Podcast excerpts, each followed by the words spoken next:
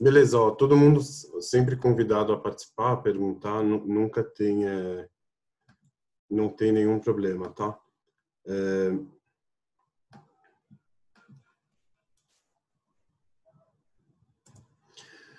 A, a, a, parte do assunto que a gente vai é, debater hoje tem a ver com a lei da, da SOTA.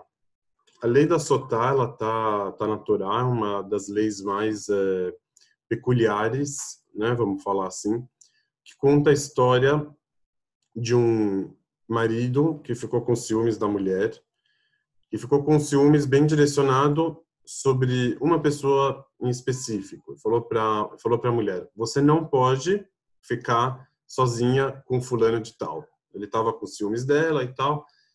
E é uma leitura natural que que vale muito a pena ser lida é uma leitura que vale a pena ser feita com muita atenção, porque que é muito sugestiva e adiantando aqui dá para ver como que a toda a relação ali, toda a história, todo o ciúmes como ele tá, tá, tá totalmente na cabeça do, do, do, marido, né? Que é considerado que ele fez um pecado, inclusive com aquilo tudo, precisa oferecer um sacrifício depois.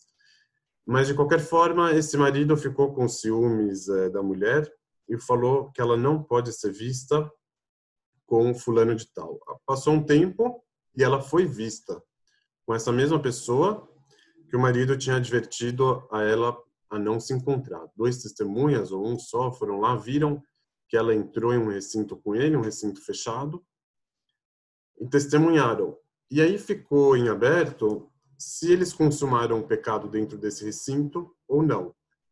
Porque se eles tiverem consumado o pecado lá dentro, a relação, né, no caso, a, o marido não pode mais ficar com essa mulher, né? E ela, inclusive, pode ser penalizada severamente pelo adultério e tem uma implicação quanto a ele também para continuar casado com essa mulher ou não. Então a Torá ela ela tem um ritual que ela oferece para tentar para tentar é, absolver essa mulher para para as coisas voltarem ao normal.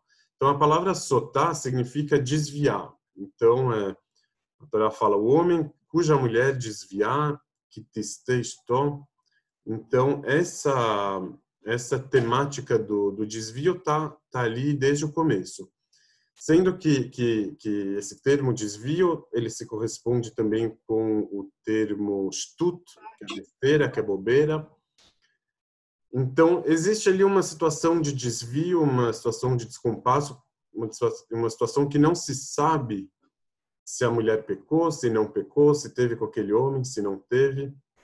Então, a Torá ela fala que o, o ritual para se descobrir e para resolver a situação, para elucidar ali aquilo, seria pegar o pergaminho da, da é, um pergaminho que esteja escrito nele a Megilat Sotá. O que é a Megilat Sotá? É o trecho da Torá, o trecho que a Torá fala sobre a lei da Sotá. Então, vamos supor que é um capítulo da Torá, está em, em Números, Bamidbar. Então, iriam pegar um pergaminho, escrever esse capítulo da Torá nesse pergaminho, pegar o pergaminho, dissolver ele na água e dar para a mulher beber dessa água.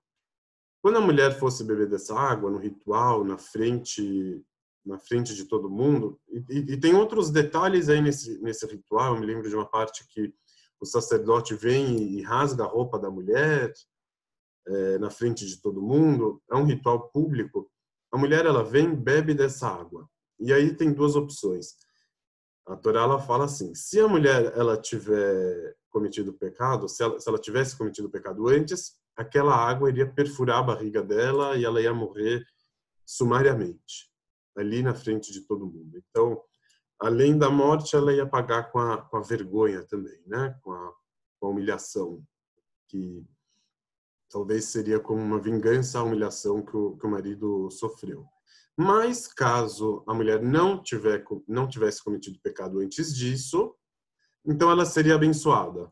Daí ali tem até se ela não tivesse filhos antes, se ela fosse estéril, ela ia se tornar uma mulher fértil Aí tem até uma, uma menção meio racista ali, se ela tivesse filhos negros, ia começar a ter filhos brancos, e, aí, e assim por diante. Ela ia ser abençoada.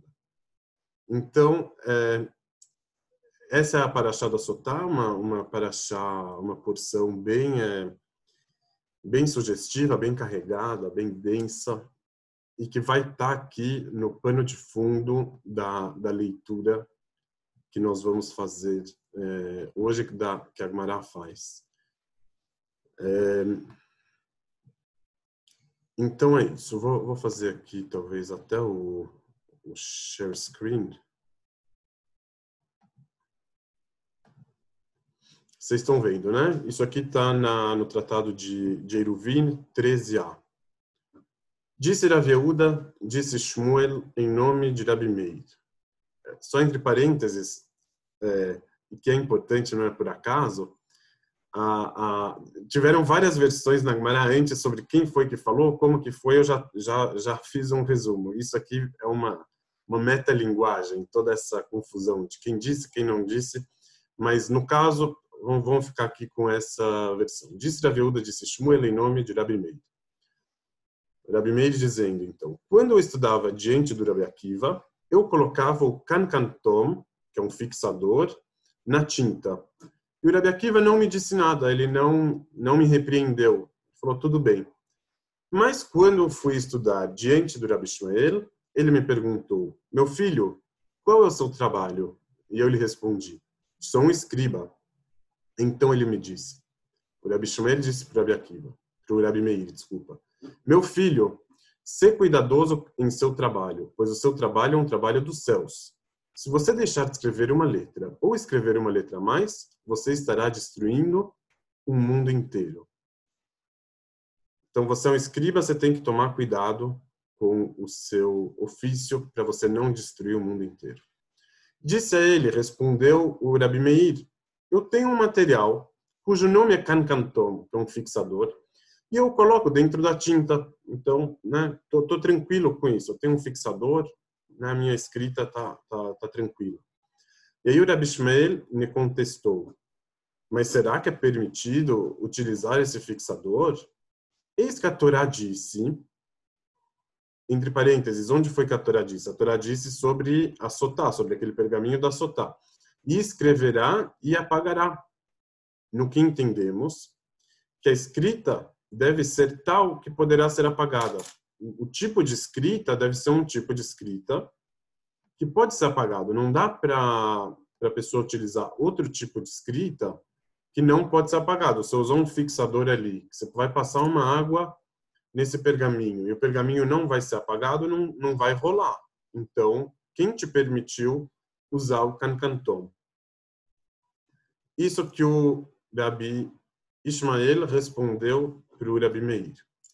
Mas a primeira pergunta, para entender um pouco melhor, qual foi a, resposta do Rabi Meir, qual foi a reprimenda do, do Rabi Ishmael? Pergunta a Gemara.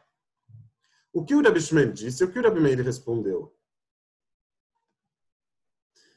Então, ele vai revisar a resposta. Foi essa a resposta de Rabi Meir.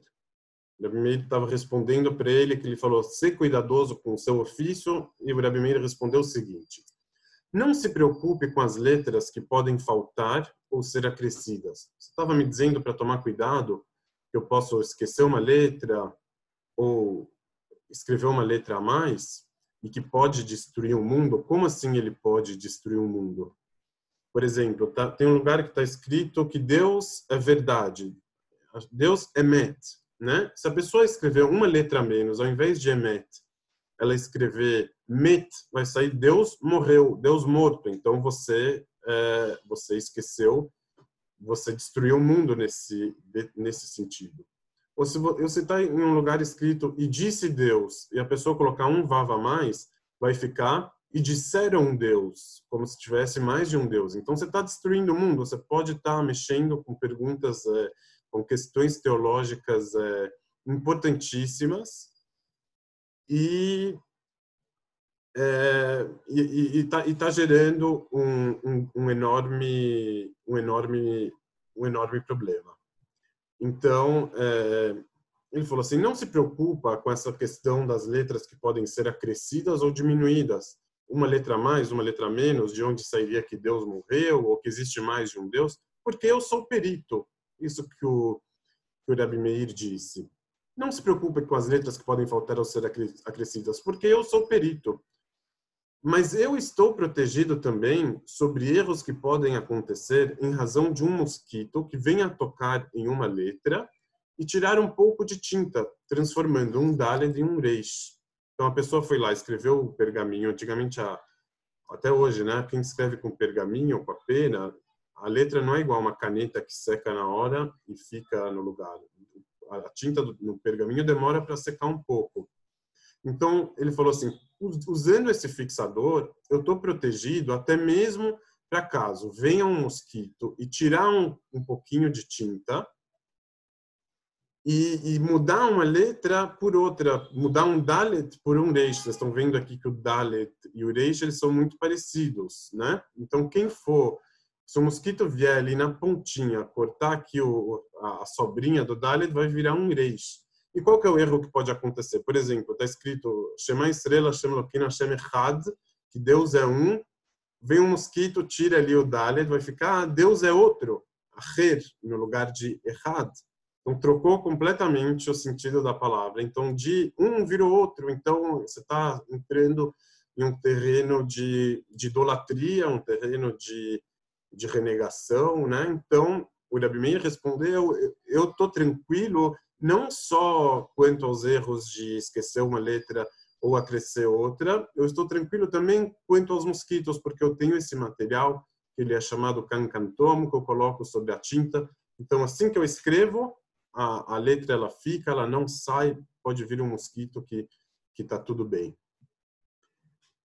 Mas então aqui terminou a história. Agmará explicou qual foi o argumento do Rabi Meir para o Rabi Ishmael, mas a gente se lembra da resposta do Rabi Ishmael, qual que foi? Ele aceitou esse argumento do Cancantom? Não, ele não aceitou. Ele disse, não, a gente não pode utilizar o Cancantom porque você tem que fazer utilizar uma escrita que pode ser apagada. Então, mesmo que o Rabi Meir falou que ele explicou a vantagem de usar o Cancantom para se proteger também pelo problema dos mosquitos, e tem mais também do que isso. O que que tem mais?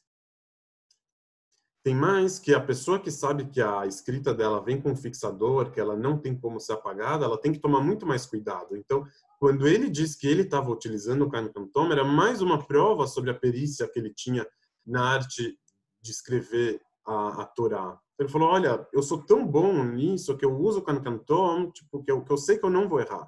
Né? Igual o cara que escrevia antigamente com a máquina de escrever, que não podia errar, né? ele precisava ir embora. Hoje em dia no computador é diferente.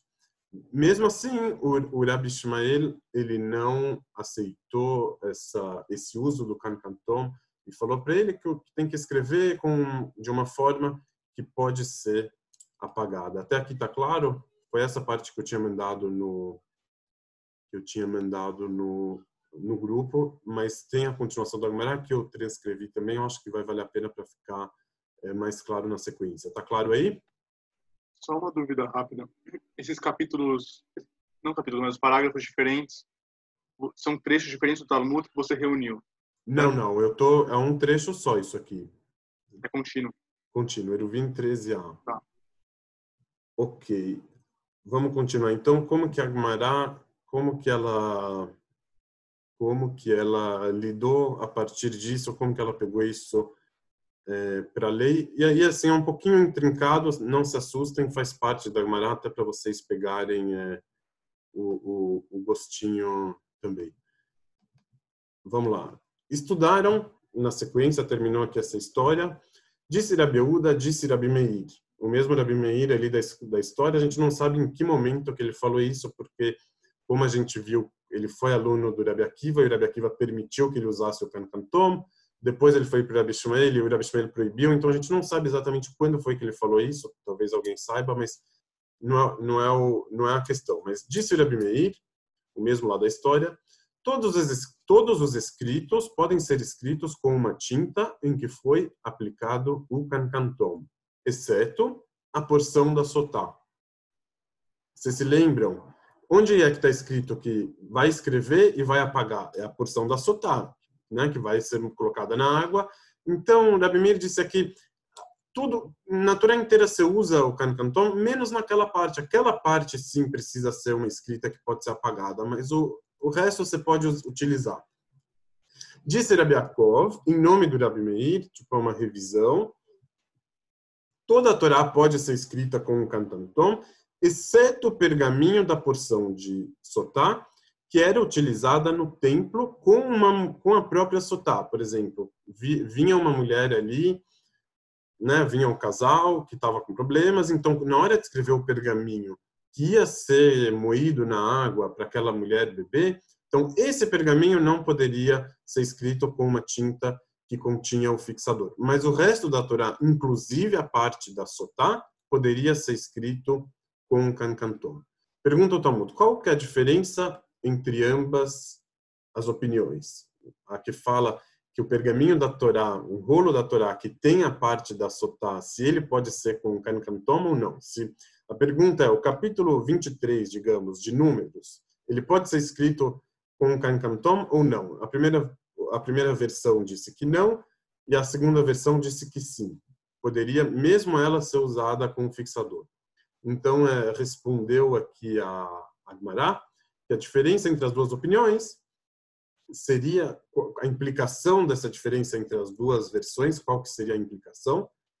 Seria a, o caso de que chegou uma mulher lá, chegou um casal no templo, o marido estava com ciúmes da mulher, falou: "Ei, eu quero fazer aqui o ritual da sotá com ela". Daí foram ver, não tinha ninguém para escrever a porção da sotá naquele pergaminho, não tinha um pergaminho disponível, não tinha tinta, não tinha alguma coisa. Eles falaram: "Quer saber? Vamos pegar uma Torá que já está escrita, vamos recortar essa parte, vamos moer isso na água e dar para ela beber. Então, uma opinião diria que é permitido, que, dá para fazer isso, e a outra que não. Agora, se esse pergaminho fosse escrito com cancantom, seria impossível utilizar ele para para dar para a mulher. Então, é, teria uma implicação aqui nessa diferença, que, de acordo com a opinião que pode ser utilizado o pergaminho da, é, pode ser utilizado o cancantom na Torá, na parte da Sotá, então não seria possível entregar esse pergaminho para a mulher é, de dentro da Torá para recortar a Torá. Vocês entendem? Mas, mas deixa, deixa, deixa, eu te fazer uma provocação, então, uh, Yossi. É, isso não fere uma lei mais básica, assim, uma ideia mais básica que é que não pode recortar na Torá, não pode profanar tá ela? Vendo, não, você está vendo, então, de acordo com uma das opiniões, poderia fazer isso sem problemas. É, é permitido cortar uma Torá, então. Fazer. Nesse caso, de acordo, então, de acordo com uma opinião que está aqui, seria permitido sim. Tá? Não seria é... como se fosse uma Megillah, então escrever como se fosse um texto dependente só com essa passagem? Ao invés de em geral, um não, maior. então, em geral, sim. Em geral, era uma Megillah, um texto independente, um livro independente que era usado para isso.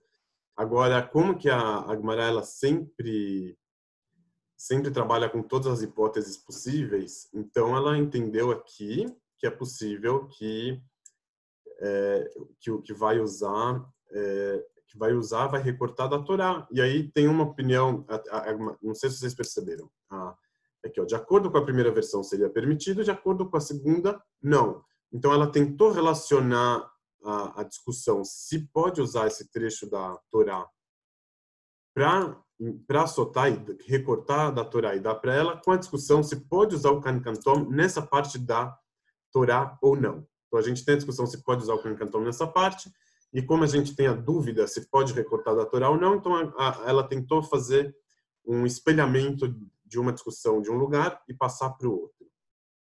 E aí eles e eu... fala. É, nessa parte da Sotá tem o nome de Deus escrito? Tem sim, tem o nome de Deus. É. E aí os nossos sábios disseram sobre isso. Vejam como é, é grande. o nome de Deus? Isso. Os nossos sábios é, é, notaram isso, falaram. Vejam como é grande o valor do, da conciliação de um casal, que Deus aceitou que o próprio nome fosse apagado, para que esse casal voltasse a, a ficar bem um com o outro. Tá? Então, isso aqui tá, tá, tá posto sim, que apagaria que apagaria Sem contar o, o preju, né, da, da Torá Passuco. Não, mas aí você, você você cola de volta, não precisa descartar a Torá inteira por causa disso. Pega outro, cola e, e, e Ah, não é? tem problema. É. Ah, no rolo, tá. Vamos continuar mais um pouquinho aqui. Essa divergência de opiniões, estou no share, se corresponde com outra, conforme estudando, conforme estudamos.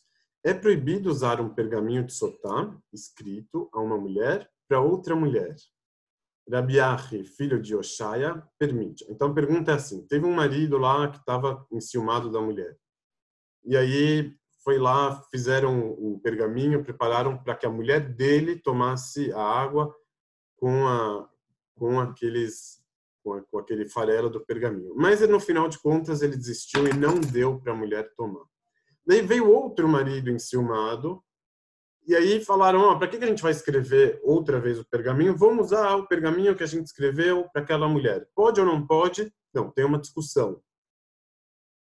Um rabino permite, ele não está escrito aqui com o nome, um proíbe, desculpa, não está com o nome, o Rabiach, filho de Oshaya, permite.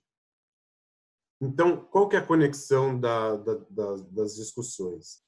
Vamos ver aqui. Ó. Ou seja, quem permite o uso da Torá para sotar, entende que o pergaminho a ser usado com a sotá não precisa ter sido escrito com a intenção de ser usado para a própria mulher. Qualquer pergaminho que, que, que tenha a, a paraxá da sotá serve para dar para ela beber. Diferentemente da outra opinião, da opinião que fala que não pode usar a Torá para dar para a mulher, seria a mesma opinião que proíbe usar uma Megillah Sotá de uma mulher para outra. Então, em resumo, tem uma opinião que fala assim: você quer dar um pergaminho para a mulher beber? Você precisa escrever em homenagem a ela. Tem outra opinião que fala: não, se você escrever um pergaminho para outra mulher, você pode dar para ela, ou se esse pergaminho está na Torá, você pode recortar e dar para a mulher. Então, a pergunta é essa: se é permitido é, é, usar um pergaminho que não foi escrito para essa mulher, para ela beber, ou se tem que ser alguma coisa com procedência que tenha que desde o momento da escrita já tenha vindo com a intenção de que fulana de tal beba desse pergaminho. Mas disse Rav Papa, então aqui a Agmará tentou relacionar, espelhar mais uma vez a, a, a discussão, né? Uma discussão com a outra. Disse Rav Papa, veio, ele falou, não, talvez não é assim. A opinião de quem proíbe se utilizar uma Megilat Sotá de uma mulher a outra apenas proibiu quando a, a Megillah foi escrita para uma mulher. Aí ele falou, não, não vale a pena você dar para outra mulher uma coisa que foi escrita já pensando em uma mulher. Mas se você tivesse escrito na no rolo da Torá, não teria problema se você desse para a mulher. Essa aqui é a opinião do Rav Papa. Ele falou, escuta, é muito legal o seu, o seu espelhamento da discussão, você querer ligar uma discussão com a outra, mas eu acho que não é bem assim. Talvez ele proíbe que você entregue para a mulher um livro da Torá, desculpa, talvez ele proíbe que você entregue para a mulher uma Megillah da Sotá que foi escrita, foi escrito sendo pensada em uma mulher específica, então você não pode dar para outra. Mas da Torá, que não foi escrito pensando em ninguém, então não tem problema de dar para uma mulher. O Rav Nachman Baritzah, ele veio complementou o raciocínio para o outro lado. Ele disse, talvez não é assim. Por, por outro lado, ele está atacando esse espelhamento. Ele diz assim, até que o Rabiach, filho de Oshaya, permitiu de você dar um pergaminho, é, de você dar uma Megillah da Sotá que, um, que foi escrito para uma mulher, ele permitiu, desde que você foi escrito para ser Sotá, então você, você escreveu para uma mulher, você pode dar para outra, mas não para pegar de um rolo da Torá. Então, quebrou aqui o espelhamento pelos dois lados. Não tem, não tem nenhuma prova que faça a gente é, se convencer que a mesma discussão sobre é, entregar para a mulher um rolo da Torá, uma, um pergaminho que está no rolo da Torá para ela beber, que essa mesma discussão acontece entre os mesmos rabinos que vão proibir uma Megillah de Sotá de uma mulher para outra. Então, já, já estamos terminando aqui o, o suplício. Pergunta Agmará. O filho de Oshaya, aquele que falou que você pode dar um pergaminho que foi escrito pensando em uma mulher para outra, será que ele não concorda com aquilo que foi dito, que o get, o get é o, é o papel que se escreve o divórcio, o marido, o divórcio ele é consumado pela Torá, quando o marido ele entrega esse papel, que é o get, para a mulher. Mas será que ele não concorda com aquele ponto comum no que foi dito que um gueto não pode servir a outra mulher? Por exemplo, uma pessoa que chamava Abrão tinha uma mulher que chamava Sara e ele morava em São Paulo. Ele foi lá e escreveu o gueto para a mulher dele, para Sara, falou: "Sara, você está divorciada agora". Daí ele se arrependeu de dar esse gueto para a mulher dele. Veio outra pessoa que se chama Abrão, cuja mulher se chama Sara, e falou: opa, vou aproveitar esse gueto, eu quero me divorciar, então não vou escrever um novo gueto, vou pegar aquele mesmo gueto, o mesmo papel que o outro Abrão escreveu para outra Sara e vou dar para minha mulher. E isso era um ponto pacífico que não pode ser feito. Então, aquele rabino que falou sobre o papel da sotá que se uma pessoa escreveu para a própria mulher, aquele rabino que permitiu dar esse mesmo papel para outra mulher, será que ele também vai vai é, vai discordar daquele ponto pacífico do Goethe? Responde Agmará, não, ele não vai discordar daquilo. Ele vai concordar com o ponto pacífico, por quê? Porque o Goethe foi dito na Torá que a escritura deve ser em nome da mulher. Enquanto na Sotá, o que, que deve ser feito em nome da mulher é o apagamento e não a escritura. Então, tentamos fazer aqui espelhamentos de, de discussão, é, fomos, voltamos, é, que que a gente, onde que a gente chega? É, a gente chega aqui em quatro níveis é, de, de escrita. Eu vou, eu vou terminar de colar aqui no, no chat o resto do texto que faltou, para caso alguém é, quiser, para caso alguém quiser olhar. Mas de qualquer forma a gente tem é, a gente tem quatro níveis. Alguma pergunta? Apagamento por quê mesmo? É assim, a, a, a, o que, que precisa ser feito, o principal ali do, do negócio da SOTAR não é o papel que vai ser escrito em nome da mulher, mas é o apagamento do pergaminho que tem que ser em nome da, da mulher. Não adianta a pessoa querer chegar lá e apagar o, apagar um pergaminho, usar, por exemplo, usar a depois que já foi apagado, usar o pó de um pergaminho que foi apagado pensando-se em uma mulher e usar aquilo ali é, para outra. Então, Mas é... desculpa, o ritual em si, você apaga aquele trecho e dá para a mulher beber. Tá. Era mais fácil dar um beijo, mas eu vou ficar quieta. É, mas a, a, a, Torá, ela, a Torá ela viu isso como uma solução, né? No caso ali. Falou assim, não, antes de dar o get, é, faz aquilo. E até porque se a mulher tiver cometido adultério, né? As condições do get não seriam muito favoráveis. Ela era apedrejada, né? Isso. Poderia Eu, ser assim, apedrejada. Fala uma coisa. Sim. Esse mandamento ele está prescrito na Torá ou é um mandamento talmúdico? O da Sotar? É. Não, tá natural, sim. Eu tá achei. Isso torna mais curioso uma coisa que eu pensei sobre como a própria Torá, no texto, né, na, na, na revelação da Torá, está implícito uma metalinguagem da própria Torá. Por exemplo? Então, é, nesse, é exatamente esse caso. Quando eles falam que para desvendar esse mistério, você tem que utilizar um trecho da própria Torá. Eles entendem a Torá como materialidade, e não, não a Torá como um grande nome de Ah, tá. É que Deus. assim, é, a, é que na Torá, é, na Torá tá escrito, ele vai, vai escrever essa Megillah é, e vai entregar para ela.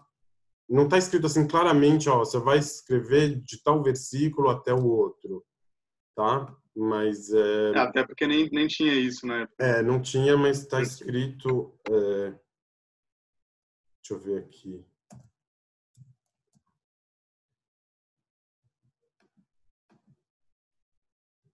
Isso e você vai escrever essas maldições e vai e vai apagar na água e vai dar para ela. Eu coloquei aqui o, o cinco número 15 é, desculpa Sotá tá em números é, 512 que eu achei mais curioso, com base nisso, né, de, de da Torá entender a própria lei como uma materialidade e uma matéria-prima para fazer alguma coisa, envolve um campo que o judaísmo renega muito e que o próprio Gershon Scholem fala, né, que a mística, o esoterismo, a magia está sempre nas bordas do judaísmo. mas esse é um exemplo muito bom e muito didático de entender Sim, como é. esse processo é um processo que envolve uma formulação marca e que formula como se fosse um amuleto. Tem esse, um livro. Com que, certeza, não tem nenhuma dúvida. É esse daqui que chama Jewish Magic and Superstition. E ele tem um capítulo inteiro que é dedicado aos amuletos. Então pensar, né, na e aí eu fui, fui pensando nisso, assim, de como o texto escrito ele tem uma intenção em si. Né, para você escrever um texto, para escrever uma, uma Megillah, para escrever um uma mezuzá, um tefilin, um get ou um sotá, você tem que ter uma intenção destinada, né? É um preparo que, que vai além do texto em si, da literalidade das palavras, mas da intenção no fazer do texto. E como isso pode ser visto como um processo de magia, né? É, não, não tem dúvidas. O, o... Existem é, estudos sobre essa paraxá da, da Sotá que mostram é, como que isso veio de outros povos, tipo, que eram é, é, rituais que, que já existiam, como que aquilo é, entrou, como que aquilo entrou no texto, o chamado ordalho, o, o, juízo de Deus que acontecia ali e tudo mais, e que por isso precisava ser seguido o ritual certinho, né, do, dos momentos e, e tudo mais, e, e, e realmente, sim, está cheio de, de elementos desse tipo é, é, no judaísmo. Tem um tem um rabino que ele fala assim que é que esses são os momentos do que o inconsciente pagão, idólatra, entra dentro do judaísmo, né? É, enfim, vamos lá, vamos continuar é, para analisar aqui esse texto, porque realmente o tema hoje não é não é exatamente da Sotá, vamos puxar para outro lado. Em termos aqui da, da escritura, a gente vai é, encontrar que existem quatro quatro níveis ou quatro tipos é, de textos é, que foram abordados aqui é, nesse, nesse trecho que a gente estudou. O primeiro é a escritura da porção da sotá, que deveria ser apagada no próprio templo, diante da própria sotá. Então, é, é, todo mundo concorda que nesse caso não não seria permitido usar o, o cancantom, porque era um trecho que precisava ser apagado. Então, temos aqui a, a, os quatro tipos. Né? O primeiro, a escritura da porção da Sotá, que deveria ser apagada no próprio templo. Dois, a escritura da Torá no trecho da Sotá, que aqui existe uma discussão se por uma opinião pode ser usada para Sotá, por outra não, por uma opinião você pode usar o Kankantom ali, por outra não. A escritura da Torá nos demais trechos, não a parte da Torá que fala sobre a Sotá, mas os outros trechos da Torá, também tem uma discussão. Tem umas opiniões que falam que a primeira lá do Rabi Ishmael, no caso, que não é para usar o Kankantom em nenhuma parte da Torá. Então, essa é escritura aqui dos demais trechos da Torá. E o quarto tipo de escritura, que nessa todo mundo concorda que é a escritura do Goethe, que tem que ser uma escrita feita em nome da própria mulher. Então, na Sotá, além da discussão do, do Kankantoma ou não, que estava sobre os trechos da Torá, ficou meio pacificado, pelo menos é, com a maioria das opiniões, que se uma pessoa escreveu é, esse trecho da Sotá pensando em uma mulher, ele pode dar para outra. Por que, que ele pode dar para outra? Qual que é a natureza da, do assunto da Sotá? Não é o desvio, não é a mulher que desviou o caminho, não é a indecisão, a dúvida, então, você também pode dar para Sotá, você pode dar para ela um pergaminho que não foi escrito para ela. Ela não é uma mulher que desviou, não é uma mulher que o marido não sabe. A gente não, a gente não está por dentro. Ela foi com um outro homem. Então, se você dá para ela um papel que foi escrito para outra mulher, você meio que está completando esse quadro de indecisão. Você está jogando de acordo com a mesma moeda, com a mesma situação. Então, nesse caso, meio que todo mundo concorda. Agora, para divorciar de uma mulher, o homem chegar lá e falar, oh, agora você não é mais minha mulher, para escrever o gate, aí todo mundo concorda com o contrário, que nesse caso não dá para ficar naquele meio termo, não dá para ficar no, no chove não molha, no morno. Tem que ir lá escrever para a mulher, é, pensando nela e entregar para ela se coincidir de uma outra pessoa ter o mesmo nome, uma mulher o mesmo nome, não vai rolar, o get não vai ser é, permitido. Então, quando que a gente encontra aqui esses quatro níveis, a pergunta que fica e, e, e que a gente vai tentar debater é a seguinte: o texto da Torá ele se assemelha mais ao texto do get ou mais ao texto da Sotá? O que, que vocês dizem?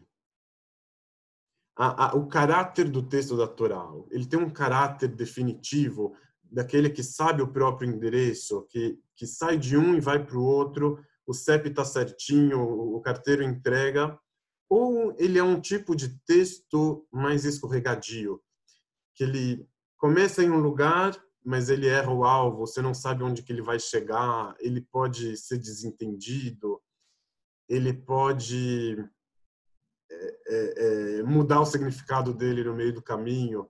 A pessoa diz X e o outro diz Y. Como vocês entendem que o texto da Torá se parece?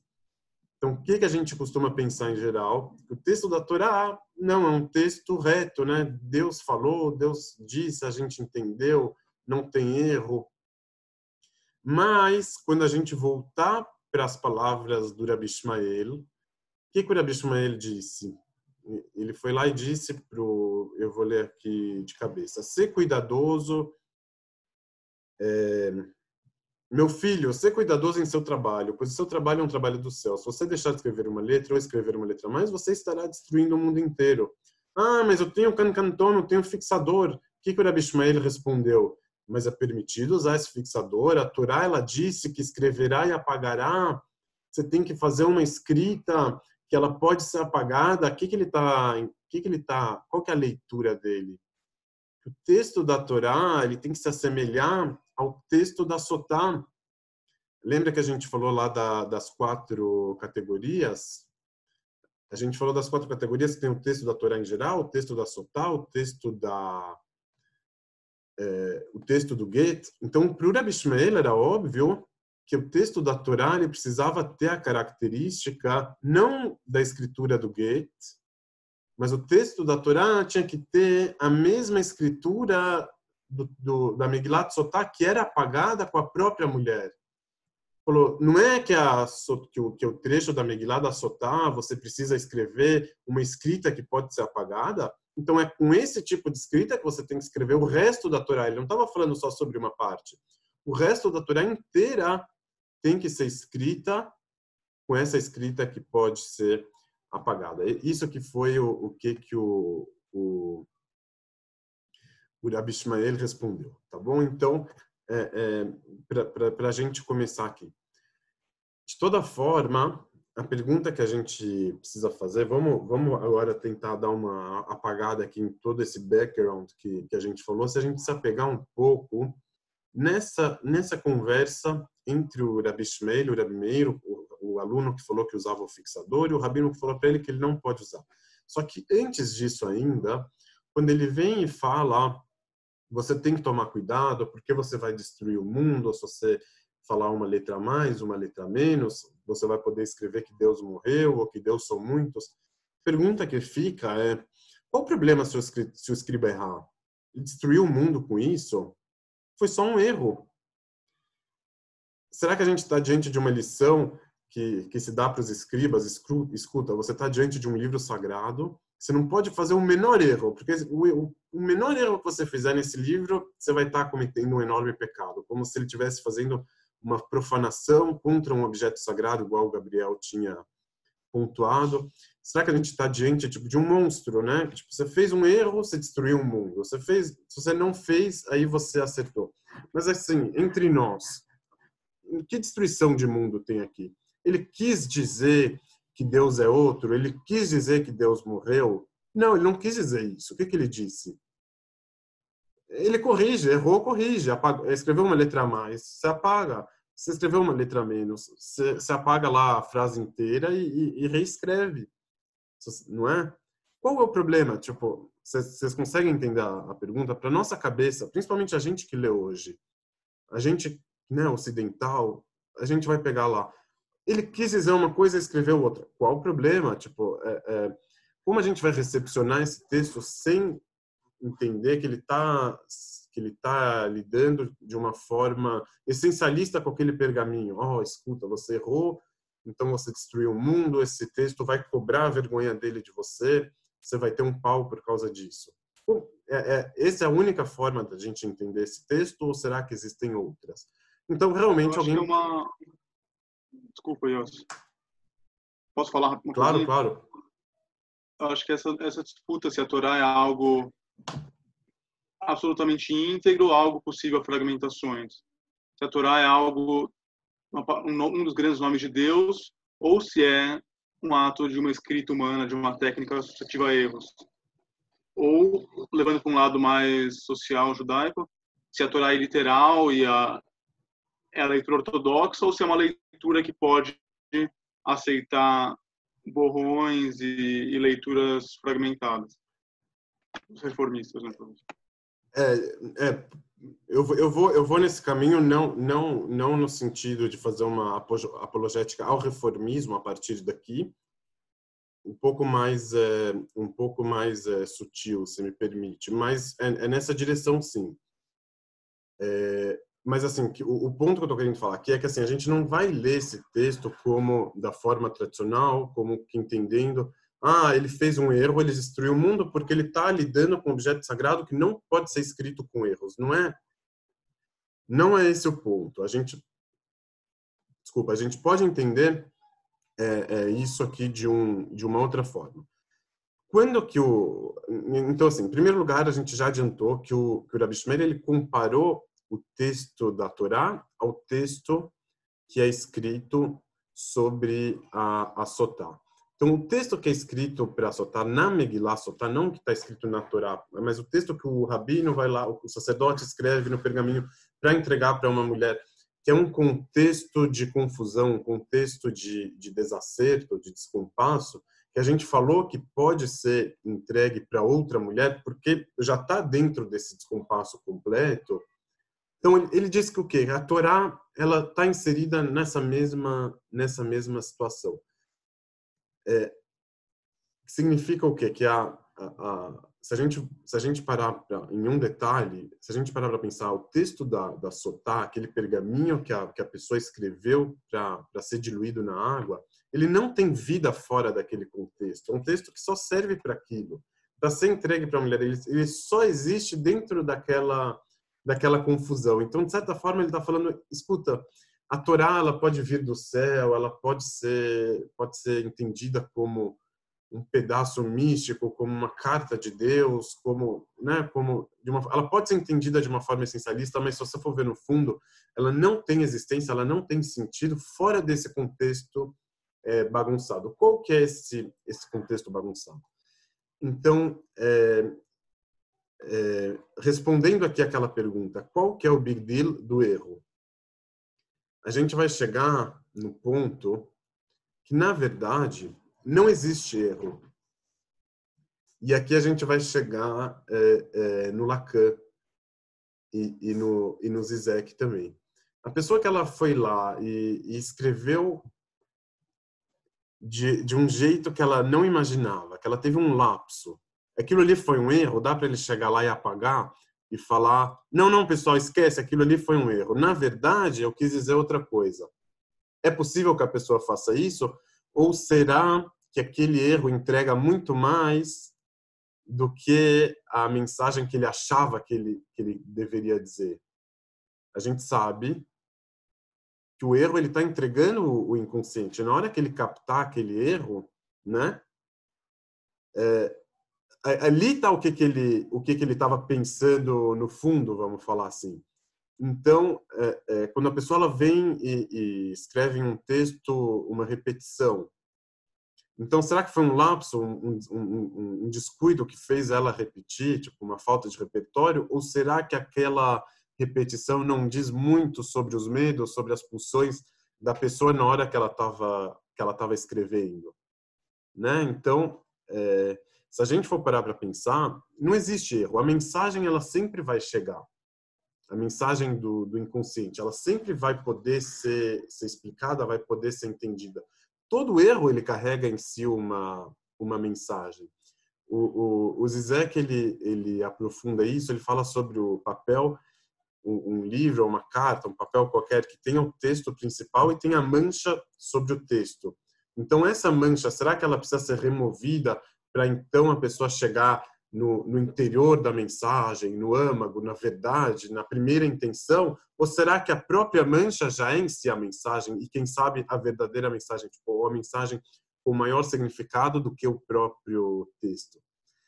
Então, é, quando que o Rabi Shmuel, ele fala para ele, ser cuidadoso com o, seu, com o seu erro, que você vai poder destruir o mundo, você vai poder é, acrescentar uma palavra, diminuir outra, ele está falando, escuta, realmente o erro não é daquele tipo que você fala, não, não aconteceu, esquece, não foi isso que eu quis dizer. Não, os erros dizem muito. Então, na hora que você está escrevendo a Torá, você precisa estar tá atento com essa possibilidade do erro. Né? Então, é, é,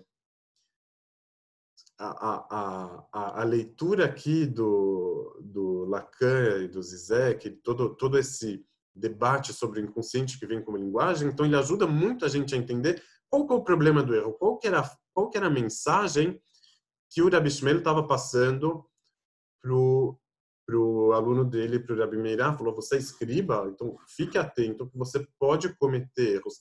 A sua escrita, ela tá passível e não só que ela que ela pode conter erros, ela deve ser uma escrita que pode ser apagada com o tempo, que contenha erros.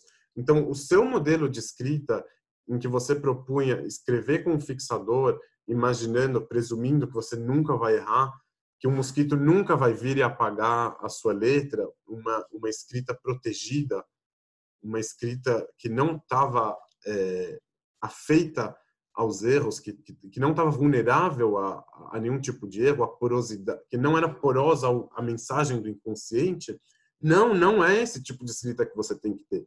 Você tem que ter uma escrita que está aberta, que, que, que, que, seja, que esteja sujeita aos erros, às mensagens é, do inconsciente. E aí, e, aí, e aí, tendo essa escrita, aí sim você deve tomar o seu cuidado para não destruir o mundo e para não acrescentar uma palavra para não diminuir outra.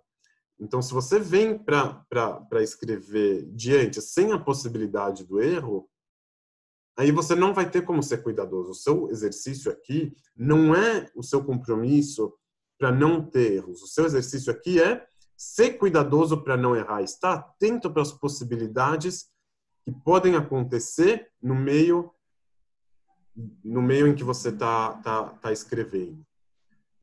É, é, se a gente aprofundar aqui é, ainda mais, é, não é que o, que o não é que o Rabi Ishmael está falando, ou, ou, ou, vamos falar assim, da nossa fala, né, da nossa escrita, da nossa comunicação.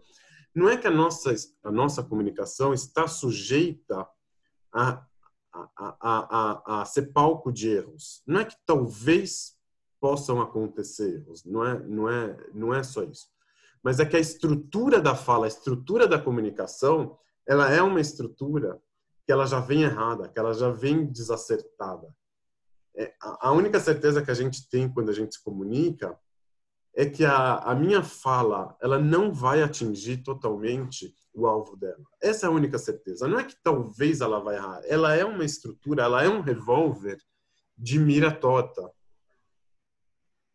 É, é, e aí aqui a gente chega no, no, Lacan que ele explica como que o inconsciente ele acontece, que a pessoa ela recebe a moldura da fala as palavras de um grande outro, né? Do pai vem e fala assim, ó, você quer se virar no mundo, você quer se comunicar, então isso aqui é mesa e, e existe a palavra mesa que serve para isso.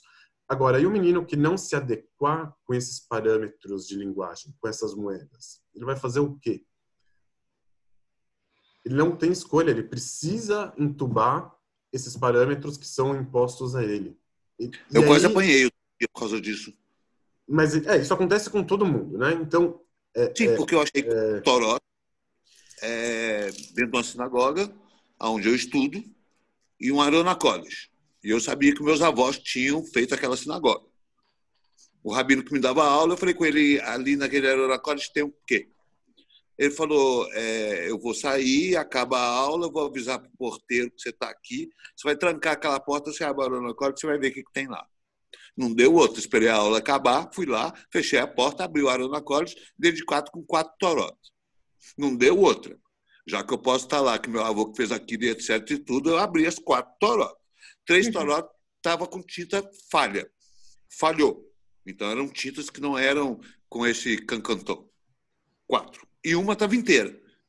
Aí o que, que eu fiz? Saí de lá, fechei as torotas, coloquei no devido lugar, fiz orações, e aí fui lá para uma das sinagogas ortodoxas.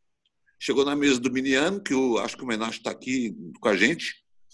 Cheguei lá e falei: olha, tem quatro torotas ali naquela sinagoga e uma torota está válida. Eu acho que tem que fazer o Minyan e, no mínimo, fazer uma reza naquela sinagoga.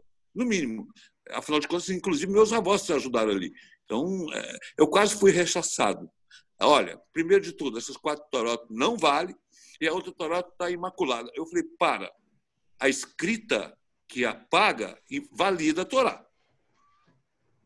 Na minha opinião. Aí mantive a minha opinião e aí quase bateram em mim que né, não acharam ruim que eu fui lá, mas acharam ruim que eu toquei nesse assunto na mesa do Minian. É... Depois uma pessoa me chamou no canto, você tocou nesse assunto. Querido, eu vou tocar em todos os assuntos. É que eu tiver que tocar, eu sou verdadeiro, eu vou falar. Eu acho um absurdo deixar isso para lá. Aí fui para a sinagoga não ortodoxa. Aí cheguei lá, estava no Minian, que eu estava participando também, eu participo dos dois, e botei o mesmo assunto na mesa, que eu queria saber o que, que ia dar. Aí, ah, nós vamos fazer, nós vamos fazer, nós vamos fazer. Eu falei, primeiro, tem que consertar a Torá. É, tem que vem escribe em Belo Horizonte, tem que consertar. Aí isso fica uma fortuna. Eu vou fazer uma vaquinha, vou consertar esse Torá. Ô, bicho, eu fui rechaçado do mesmo jeito não mexo naquilo, aquilo não vai, aquilo você não faz e aquilo você não acontece. Já tentei tudo que eu tenho jeito de fazer o menino ali e não consegui. E aí o pessoal fala comigo, imaculada. Ainda tem mais essa. É... Fazer o é... não precisa de Torá válida, né? Você pode fazer o miniano em qualquer lugar. Posso fazer uma pergunta? Sim. É, cê, cê, como que você interpreta, então, seguindo essa linha do, do lapso, que na verdade você que não invalida o mundo, né? Você simplesmente está mostrando o seu mundo, seu seus paradigmas, enfim, essa questão semiótica, né? Então, como, como que você fala é, que esqueci o nome dele, Rabi Meir, né? Que, que você está destruindo o mundo. Que mundo? Que então, a gente vai chegar, tá. vamos chegar nisso, é, é, na possibilidade de, de conter o erro ou não. Mas o ponto, é, é só, só para voltar aqui um pouco, esse ponto que, que a gente está falando aqui da... que isso aqui não está bem na, na palavra do Rabi Shmuel, que ele falou que você tem que né? tomar cuidado, mas a gente pode colocar isso dentro, que não é que a fala pode conter erros. Isso, isso é uma coisa que a gente conhece, todo mundo concorda. A fala pode conter erros. Sim, todo mundo. Ah, posso ter um lapso freudiano? Posso. Mas aqui é, é, é, é outro, é, outro lugar. Não é que, de novo, não é que a fala pode conter erro, mas é que a estrutura da fala ela já vem com erro. A estrutura da, da linguagem, da, da comunicação, ela é toda um desacerto, ela já é toda uma imposição de um parâmetro para um monte de pessoas. Então, uma pessoa recebeu esse essa estrutura de um jeito, outra pessoa recebeu de outra. Então, uma vai entender é, tal palavra com uma conotação positiva, a outra vai entender com uma conotação negativa. Então, é, é, uma diz X, a outra entendeu Y. Então, a gente vai chegar aqui na, na pós-verdade, vamos chegar aqui no, nos problemas é, comunicativos que fazem tanta parte da, da filosofia desde sempre, mas que hoje em dia a gente está cada vez mais atento a, a essa realidade, a esse, a esse desacerto. Então, quando que o, o, o, o rabino ele vem proíbe ele a usar o fixador, ele está falando, escuta, talvez você está negando o caráter mutável, o caráter desacertado que as próprias palavras têm. Você está querendo colocar dentro das palavras um caráter que é estranho a ela. a palavra ela tem essa estrutura, ela, ela faz parte de uma estrutura de, de desalinhamento. Então, o que, que você está querendo enfiar lá o fixador? E como que ele sabe que a palavra da Torá, inclusive, tem isso? Ele compara o texto da Torá a quê? Ao texto da Sotá, que é o texto do desacerto, o texto do, da confusão. Então, ele fala assim, a Torá inteira ela é, ela tem esse caráter, a fala inteira tem esse caráter. É, então, assim, quando que o, o, o ele vem e fala assim, você tem que tomar cuidado com os erros. Quando que é que ele precisa tomar cuidado com o erro? Principalmente quando ele achar que ele está imune ao erro. A gente vai chegar nisso com o Baal depois. Mas no, no, na hora que a pessoa ela acreditar que ela está imune ao erro, aí sim que o erro pode vir com toda a força. Se você sim, acha... É Oi? Não é nem só o erro, que é bonito é que é, é, o mosquito representa o acaso, representa um monte de coisa maior. Isso, também. isso. Então, vou, vou, dar um exemplo. Um, um rabino que ele não tem dúvida nenhuma do que ele fala. Ele acha que, que a fala dele está ancorada diretamente no céu, é uma verdade absoluta. Então, esse, esse tipo de fala que se, que se entende como verdade absoluta, quando ela acabar errando, em algum momento ela vai errar, o efeito danoso que essa fala vai ter para os alunos dele, por exemplo, vai ser muito maior do que se inicialmente ele já falasse com alguma ressalva, se ele já entendesse que a própria fala não é certeza, que talvez ele está errando, que ele não é o dono da verdade. Vocês conseguem entender ou não? Vou dar um exemplo. Quando vem um rabino e fala assim, não, ó, eu sou o melhor amigo de Deus e ele me disse que o Mashiach vai chegar esse ano. E aí não chegou. Qual, qual fala vai ter maior dano? Essa ou uma outra fala de um outro rabino que chegar e falar, ó, oh, escuta, talvez, eu acredito, que quem sabe Mashiach vai chegar nesse ano. Então, o primeiro exemplo, ele é muito mais complicado, né? Porque o, rabi, o aluno que vai ver que não chegou, no primeiro caso, ele vai falar, então tudo é mentira, então vou, vou largar tudo. No segundo caso, ele vai falar, não, pode ser, né, que ele, ele fez a ressalva, ele também não sabia. Então, o problema da, da, do erro é fácil de entender isso. O problema do erro vem justamente quando a pessoa acha que ela está imune ao erro. Aquela pessoa que sabe que ela pode errar, então ela já vai ter uma margem, já vai ter um, um, um, um como que chama aquele negócio do carro que quando que dá a batida, é, um airbag, vai ter um airbag contra o erro, porque ela sabe que ela vai poder bater. O cara que acha que, que né? O cara que acha que ele não erra, ele, tá, ele fica sem esse airbag. Quando que vem a, a, colisão, aí vai com tudo. Mas, mas se a gente pensar, dá para pensar Deus assim também, então? Que, que Deus sabe que é um, uma entidade falha, não um ser, sei lá, falho não, então, e que vai errar? Eu acho que sim. Eu acho, eu, acho, eu concordo com, com o que tu tá falando, mas acho que eu estava esperando para ver se não ia trazer algum texto do Lacan, enfim, alguma dos Isaacs, sei lá, se tu ia trazer algum texto mesmo para a gente analisar, assim, né, e fazer paralelos. Ah, tá, poderíamos é fazer é isso, não, não. fazer um ortodoxo, por exemplo, aceitar isso, assim, né, por exemplo. É uma concepção muito. Não, é difícil assim, mas assim, quando que a gente não tem uma ligação direta com Deus, você vai perguntar assim: o que, que é Deus? Ah, Deus pode errar? Deus está dentro dessa, dessa, dessa, dessa lógica também?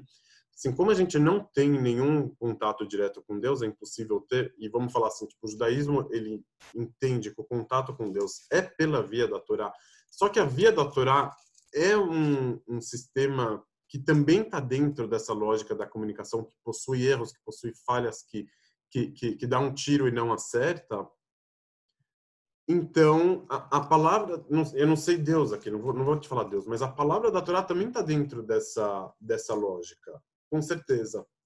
Pelo menos da forma como o Talmud entende a Torá. Eu acho uma pergunta ótima essa. Desculpa, então, Não, não, sim, mas quem foi que falou isso sobre o texto da Torá ser escrito de uma forma que pode ser apagada? Não foi o Lacan, foi o Rabi Ishmael. Né? A gente está lendo isso aqui, está colocando isso na boca do Rabi Shmuel, ele falou assim, ó, o texto da Torá, ele é igual ao texto que é dado para aquela sotá. Você pode entregar de uma mulher para outra, que você tem que apagar, um texto que tem que, que ele deve ser passível de apagamento. Ele que está entendendo o, o, texto da Torá dessa forma. E aí quando a gente começa a entender o que, que é a comunicação, será que existe uma, uma comunicação é, garantida de um lugar para outro? Não, é claro que não existe.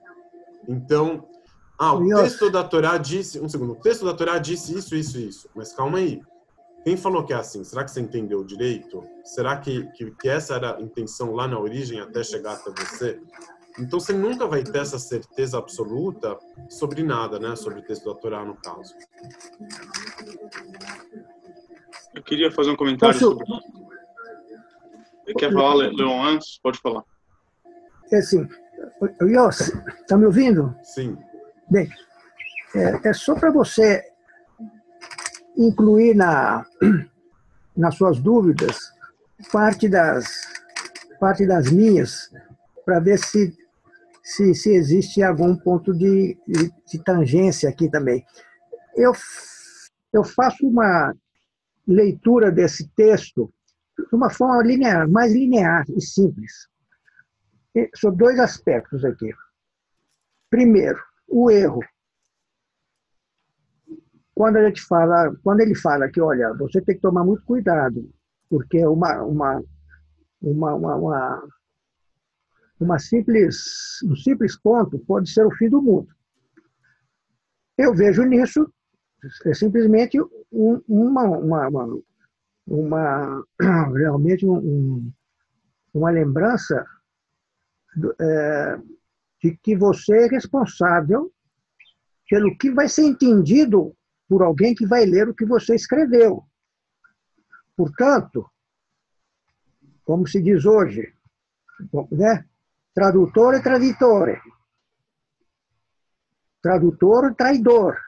Porque pega o texto de alguém e, na hora de traduzir, ele traduz de forma ruim e você não entende nada sobre o texto.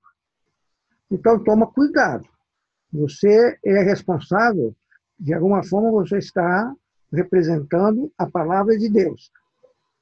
E aí vem a minha segunda questão, que é recorrente a essa permanência da palavra de Deus. Eu estou sentindo aqui que existe uma tensão entre a ideia de que a Torá é uma peça definitiva, pétrea, e essa ideia que esse rabino está dando de que ela é mutável. Quer dizer, o que a gente, quer dizer, a ortodoxia diz que a Torá é uma cláusula pétrea. Então, me causa realmente estranheza que ele fale, não, isso pode ser mudado com as... Não, não sou contra, quer dizer, a não, questão não é se sou contra, quer não, dizer, então... você pode mudar. E, e eu, tô, eu vejo que essa questão de que é mutável, Israel hoje pratica isso. Israel não tem constituição. Eu não sei, mas e uma das eu... questões é, é, é, essa.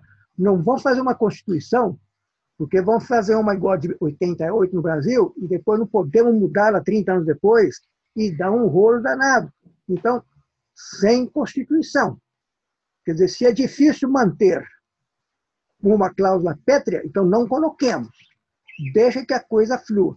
São duas preocupações, duas questões para você só trazer ali dentro na, desse no seu no seu mix aí. Então, assim, a, a, a primeira leitura que você fez, ela, ela pode ser colocada assim, tipo, e, e, e a gente a gente é, seguiu nesse caminho também, é, é, indo talvez mais além ou, ou, ou, ou não, mas enfim, eu acho que que está dentro, né? Já a questão da, da, da, mutabilidade do texto, então, assim, o, o Rabino não é que ele falou assim, ah, você apaga aquilo ali e escreve outra coisa no lugar. Não foi bem isso que ele falou, né? Ele falou assim, você tem que tomar cuidado para não escrever uma letra a mais ou uma letra a menos. Mas ele falou ou seja, ele está preservando o texto, ele quer que se preserve o texto. Agora, esse é um texto, ou pelo menos na escrita dele, tem que ser uma escrita que pode ser apagada. Ou seja, se vier uma letra a mais, e é possível que venha, mas aí vai ser o erro. Mas o erro existe. Não, o, o erro seria aqui, o erro mais grave, seria achar que o erro não existe. Seria achar que é impossível ter erro a, gente vai chegar nessa parte assim, como a gente convive com o erro? Será que é possível conviver com o erro ou não? Na nossa sociedade, a gente não está muito acostumado a achar que é erro, inclusive por causa do, do debate psicológico, né? Fala assim, não, você tem que entender o contexto, você tem que entender a pessoa, a realidade de cada um. Então não existe mais erro. Mas aqui que ele está falando não é a não é a é, não é a mutabilidade, não é o vale tudo. Ele está falando assim, existe o, o, texto normal e existe o erro. Onde que vai entrar a, a volatilidade? A, vol a volatilidade vai entrar no significado, no seu entendimento daquele texto. Então, em um momento você vai entender de um jeito, em outro momento você vai entender de outro. Ali que entra a mutabilidade, ali que entra a, a, a volatilidade. Não é no, no, na, no próprio texto que, um, que amanhã vai ser de outro jeito. A gente vai apagar e vamos escrever outro no lugar. Não é isso que ele está falando.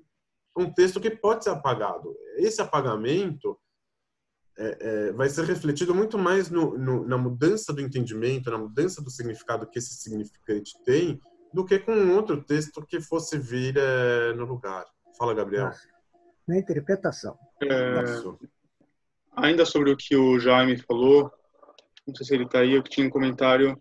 Eu acho a questão dele muito importante, assim de que maneira na dialética talmúdica, no plano humano e no plano relações das construções dialéticas, a gente tem que incorporar a contradição como algo vivente. Mas a questão dele foi para um outro polo, que é o polo de Deus, né? Entender de como né, se Deus também envolve essa essa redoma da ação que a gente vive no mundo e é sujeito a ela. A redoma do? E a redoma do quê? A redoma da contradição, da, viver no mundo. Tá dando agora? Agora, vai de novo, cortou. Peraí, eu vou abrir a porta para melhorar.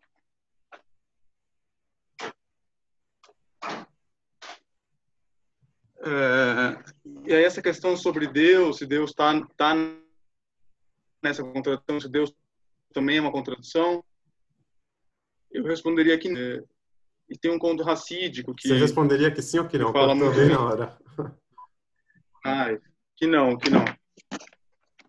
Peraí, deixa eu na sala, porque tem umas horas que falha a internet. Mas eu responderia que não, porque Deus...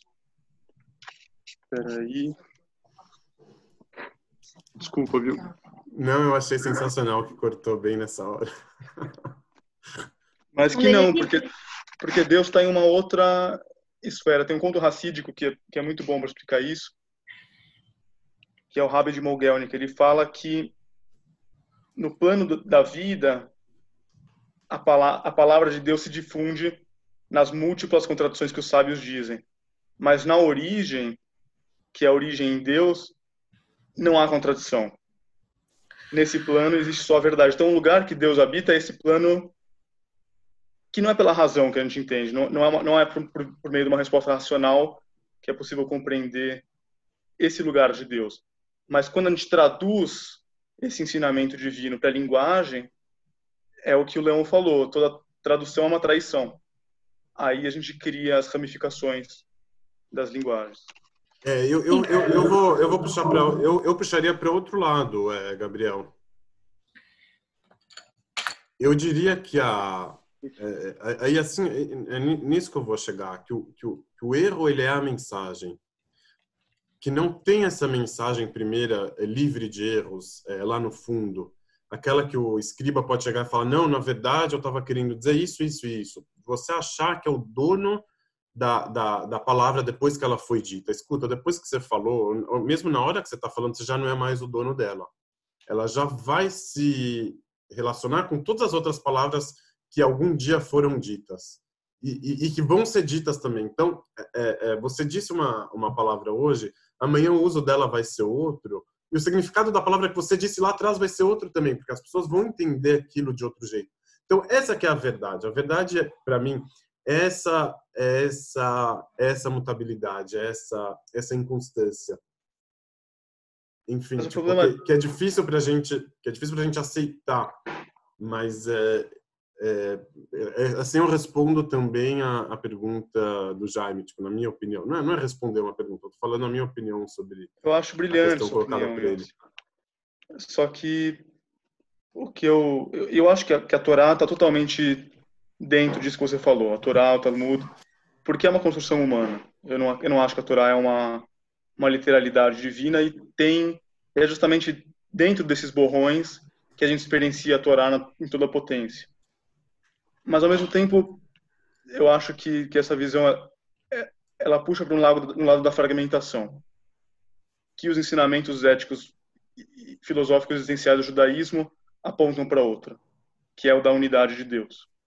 Então, mas então, essa é a grande tudo pode ser, tudo pode ser, eu acho que tudo pode ser estudado. Não dá para gente, isso aqui que você falou, ah, os ensinamentos falam em tal coisa.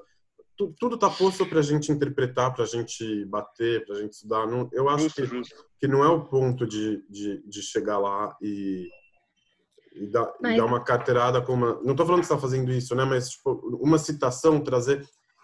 Eu acho que aqui, assim, ó, por exemplo, nesse caso aqui, ó, a mensagem do, do que o Rabi Ishmael falou para o Rabi Meir de destruir o mundo não está no erro que ele escrever a mais ou a menos, vai estar tá no erro que de, dele achar que ele é o dono da, da palavra, dele achar que pode usar o fixador, que ele pode vir e corrigir depois e falar não, na verdade, o que, eu quis dizer é outra coisa. Como se existisse uma mensagem inicial, como se existisse uma mensagem primeira de onde ele poderia evocar a verdade, falar não, não é isso, você entendeu errado. Não, não existe erro. Quando a gente falou que não existe erro, o que, que significa? Não existe esse negócio de você entendeu errado. A mensagem chegou, a carta sempre chega, é isso que o Lacan fala. Você mandou uma carta, ela vai chegar, não acha? Ah, opa, deixa eu trazer de volta a carta aqui. Ah, não, deixa eu explicar para ele que na verdade ele entendeu errado. Se ele achar isso, que que, que, que, ele tem uma fala definitiva, que ele pode corrigir, que ele sempre vai ter para onde voltar e de lá mostrar a luz do, do outro lado, aí sim ele está destruindo o mundo. Porque quando vir o erro, vai vir um erro muito grave. A gente tem, tem Balshemtov, ainda temos bastante coisa. Yossi, Oi. Só, só aproveitar aqui, você deu um, você esclareceu um pouco mais aqui. Ou seja, que eu entendi agora é, o, o, Rabino falou, vamos dizer, vamos entender metaforicamente, é, não queira fixar as palavras, porque o sentido que você vai dar hoje não vai ser o mesmo de amanhã. E você fixando a palavra aqui, você está tirando a liberdade de amanhã alguém entender de forma diferente ou mais é, constantaneamente, mais modernamente, Sim, ou mais que... contextualmente. Eu acho que você colocou mais essa esse aspecto que me assim nem, nem se ele quisesse afixar ele teria como porque o significado ele é, é necessariamente volátil então, é, então agora agora então, entrou mais uma é um esclarecimento aí ficou mais ficou mais é claro mais interessante mais plausível quer dizer é, nós estamos falando em não e não engessar as palavras. Não, engesse... não pense que as palavras são engessadas, né? porque se você quiser tá. engessar, você não vai conseguir. Tá. Então, é, Yossi, mas... desculpa. Pois não, Léo, desculpa. Finalizou? Não, é, o que, o que o, metaforicamente eu, eu consigo é, entender e, e, achar que tem pano para manga tal. Só que a primeira leitura que eu fiz, que eu achei que você ia seguir no caminho, que eu queria só é, que acho que fala com o que o Gabriel falou, é sobre que a gente ouve, né? Então, é, tem várias questões, tem é, Talmud, tem uma série de tradição oral, que, né, a lei dos, dos, dos Ahamim, não sei o quê. A única coisa que a gente sabe que é verdade, que nos, não só que a gente sabe que é verdade, mas que nos conecta com uma verdade, essa sim, absoluta, que é o mundo da verdade, né? É Torá Emet, que é Torá é verdade. Se a Torá é verdade, ela pode ser a sua verdade, daquele, né, toda a origem do, do, do, do, do Talmud e, e, e, e, por isso que a gente gosta tanto da sua aula, mas é, a, o, o Leon usou uma palavra muito bonita, né, da, é, que eu acabei de esquecer, que é da... É, enfim, o que não muta, né? Leão, me ajuda. De... A imutabilidade que ele falou? Imutabilidade, alguma coisa assim, mas não era. Mas é, é a da, da não permanência, né? que tudo muda, que nada é permanente nesses nossos mundos, mas existe o mundo da verdade, o que, que nos conecta com ele, a Torá. Torá emete, Torá não muda, é absoluta. Quando ele fala, meu filho, ninguém, é, é, você não pode errar, porque se você errar, é, você tá, vai estar destruindo o mundo, eu penso que é, você vai estar destruindo a escada para o mundo, a gente vai ficar aqui isolado. Não, não, mas aí você está fazendo uma leitura essencialista. Desculpa. Mais literal, tá bom? Não, não. Não, você está fazendo uma leitura essencialista como que o texto certo vai te levar para o lugar certo, mas não existe isso. É, e outra, ele não falou, ele não falou para ele que você não pode errar. Falou, não, é diferente. Você tem que hum. tomar cuidado com a possibilidade do erro. Ou seja, você tem que estar ciente que o erro existe, que o erro vai vir em algum momento. Não é que ele está falando que você não, não pode. Lógico que não, não pode errar. Você só vai destruir um mundo e você é um não, não, não, mas faz parte que o mundo seja destruído. Tudo bem. Não é, não é esse o ponto. Faz parte. Só toma que... cuidado que vai dar não, merda. Saiba que, saiba que isso vai acontecer. Então, na hora que isso acontecer, você já vai estar preparado, você já vai estar, você já vai ter a capacidade de de aceitar esse erro, de recepcionar esse erro. É, essa que é a mensagem. Você achar que não, não vai errar nunca, não é, não é o que ele está falando. A postura do não vai errar nunca é a postura do aluno. Ele tem um Tanto fixador, ele não quer o fixador, ele é peri... Tá? Não, ele quer o fixador porque ele sabe que ele não erra. Então ele pode escrever e, e, e não precisa corrigir. Ele é tá perito, tá ele, ele é perito, ele não erra. O, o aluno fala, eu não erro. O rabino está falando, não, não é essa a escrita que você tem que fazer. A escrita de quem não erra. É escrita de quem sim erra, de quem sabe que existe a possibilidade do erro.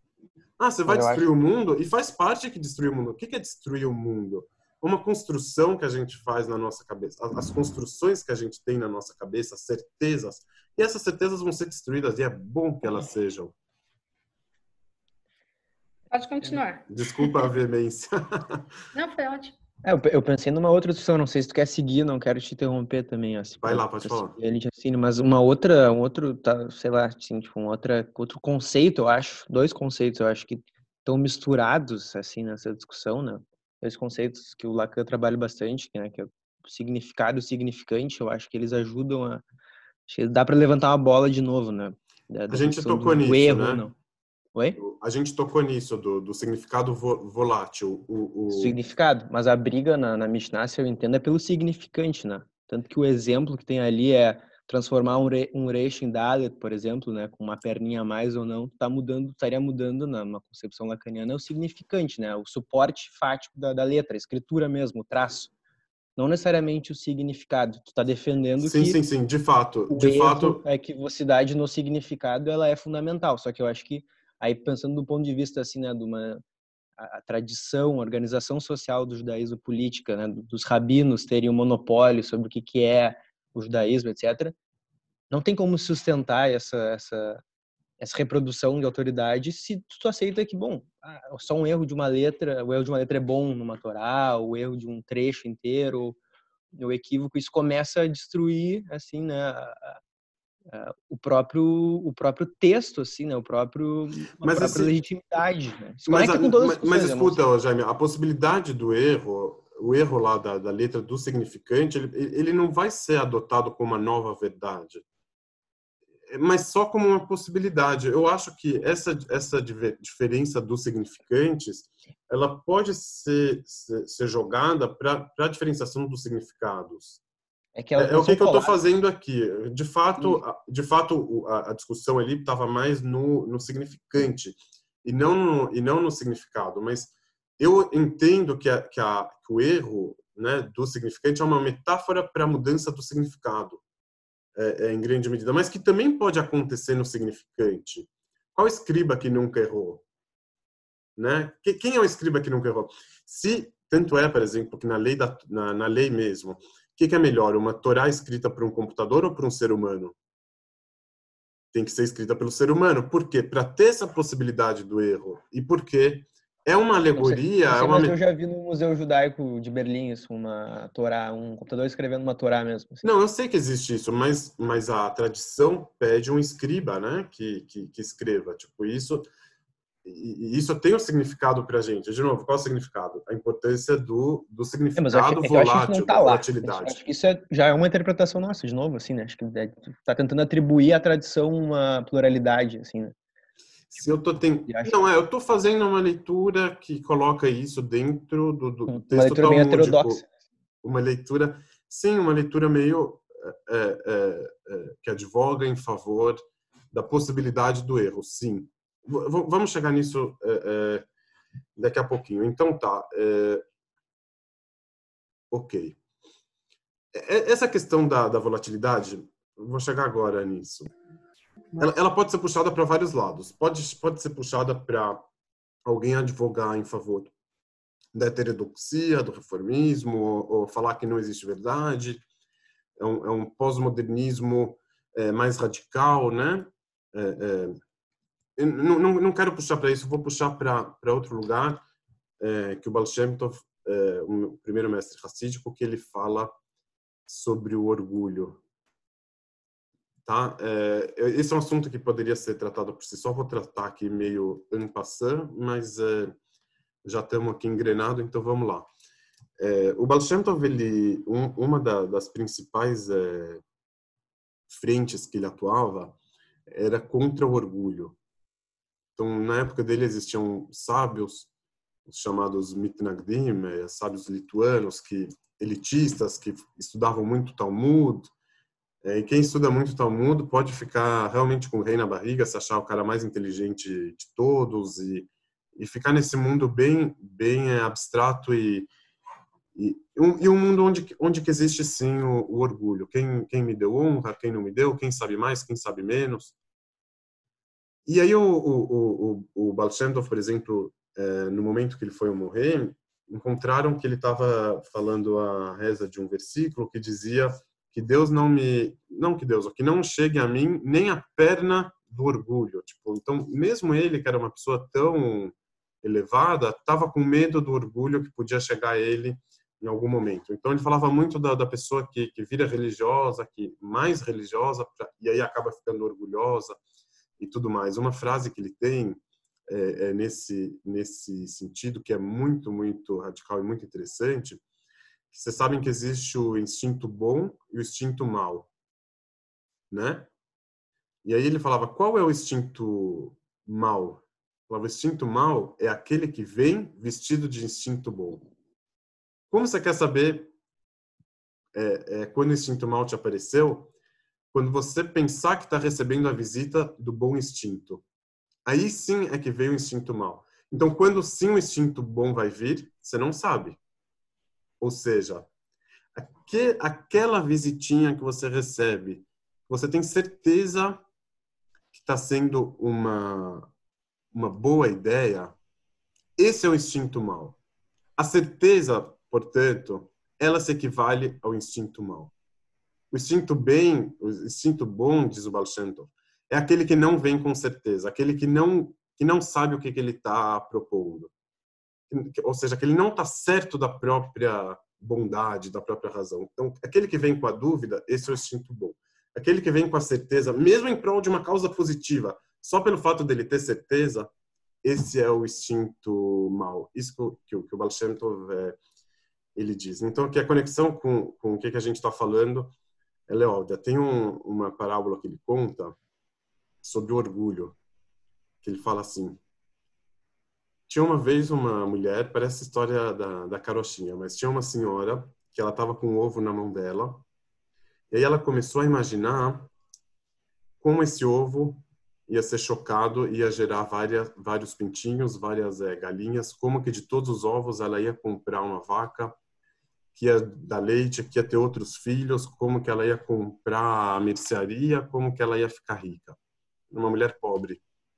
Daí ela estava tão feliz com o ovo e com o projeto dela que o ovo caiu da mão dela e quebrou. E aí ela ficou sem o ovo e sem o sonho, ficou sem nada. Ela poderia ter fritado o ovo, mas nem isso ela ficou. E ficou sem a vaca, ficou sem a mercearia, ficou sem nada. Diz o Balshem, talvez essa mulher ela, ela pecou pelo orgulho.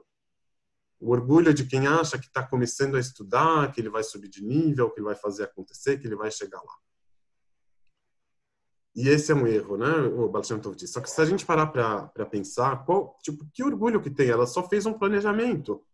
Né? O Steve Jobs, quando ele estava lá na garagem dele, ele não planejou. O, o Bill Gates, o Zuckerberg, quando estava lá na, na, universidade, ele não pensou, ah, um dia eu vou chegar e vou dominar o mundo, vou criar o Facebook, vou criar a Apple.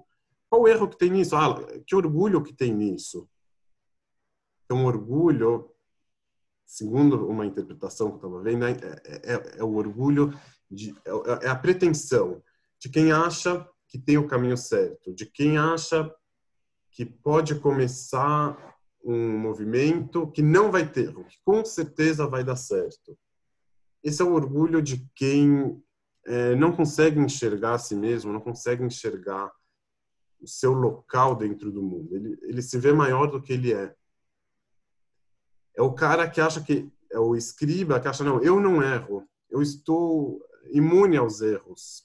O, o meu plano não vai ter erro. A minha narrativa que eu faço para a história, inclusive a narrativa para trás, ela tá certa. Eu sei qual é o problema do mundo. Eu posso resolver o problema porque as pessoas pensam isso, isso, isso. Então, no dia aqui, tal e tal, então aí sim as coisas vão é, vão dar certo é, essa essa abertura para o erro ou desculpa esse fechamento para o erro Baal diz é o pecado do orgulho um dos piores pecados que tem a pessoa que que não tem conserto porque quando ela tem certeza do, do próprio caminho qual que é a chance dela chegar e, e melhorar de fato né? Quando que ela olha a realidade pelos olhos da, da ideologia dela da explicação dela ela não olha a realidade né? Ela já perde o contato e vai ficar é, presa naquilo. Então, quando que a gente vai chegar é, no Rosh Hashanah, se fala muito em erro, se fala muito em tchuvá, é, então é um desafio muito grande para a gente hoje conseguir falar nisso. Então, por um lado, tem o caminho ortodoxo, que, que segue muito um, um, um versículo de Eclesiastes 7:29 que diz assim: Salomão está dizendo, não é isso que pude concluir. Deus fez o homem reto. Eles, porém, né, os seres humanos, se deixaram levar pela quantidade de cálculos, pela grande quantidade de cálculos. Ou seja, tipo, o ser humano é um ser reto. Ele é que se perde com os próprios pensamentos, com os, pró com os, com os próprios cálculos. Deus, Deus é reto, ele fez o homem reto, você não precisa se complicar com os seus pensamentos. Tipo, o homem tem que voltar para o lugar natural dele, largar os erros, seguir reto. A ortodoxia ela fala muito disso.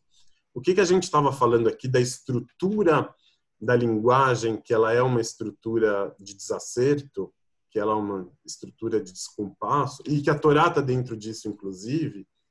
Ela não vai te pregar isso, não volta para o seu estado natural, que aí vai, vai ser tudo reto, que aí você vai estar tá no caminho certo, que aí você vai estar tá imune aos erros. O erro está na sua cabeça. Não é que o erro está na sua cabeça, o erro está tá na estrutura. A estrutura vai fazer você errar inevitavelmente. Isso que o Baal estava falando. Você achar que, que, que, você tem o caminho certo, que basta pensar e tal e tal, e, e, e aí não vai ter erro. Não, aí você está errando no orgulho. Porque você, quando você está dentro de uma estrutura que ela é uma estrutura de erro, é impossível você estar tá imune ao erro. O erro vai vir. A pergunta é como você vai suportar ele, como você vai recepcionar esse erro. Essa que é a, essa que é a diferença. Então, por um lado, a, ortodoxia ela, ela, reprime muito a possibilidade do erro. Ela pensa não, não se o erro existiu, está na sua cabeça é um negócio que você tem que passar uma borracha, seguir adiante. Ele não existiu.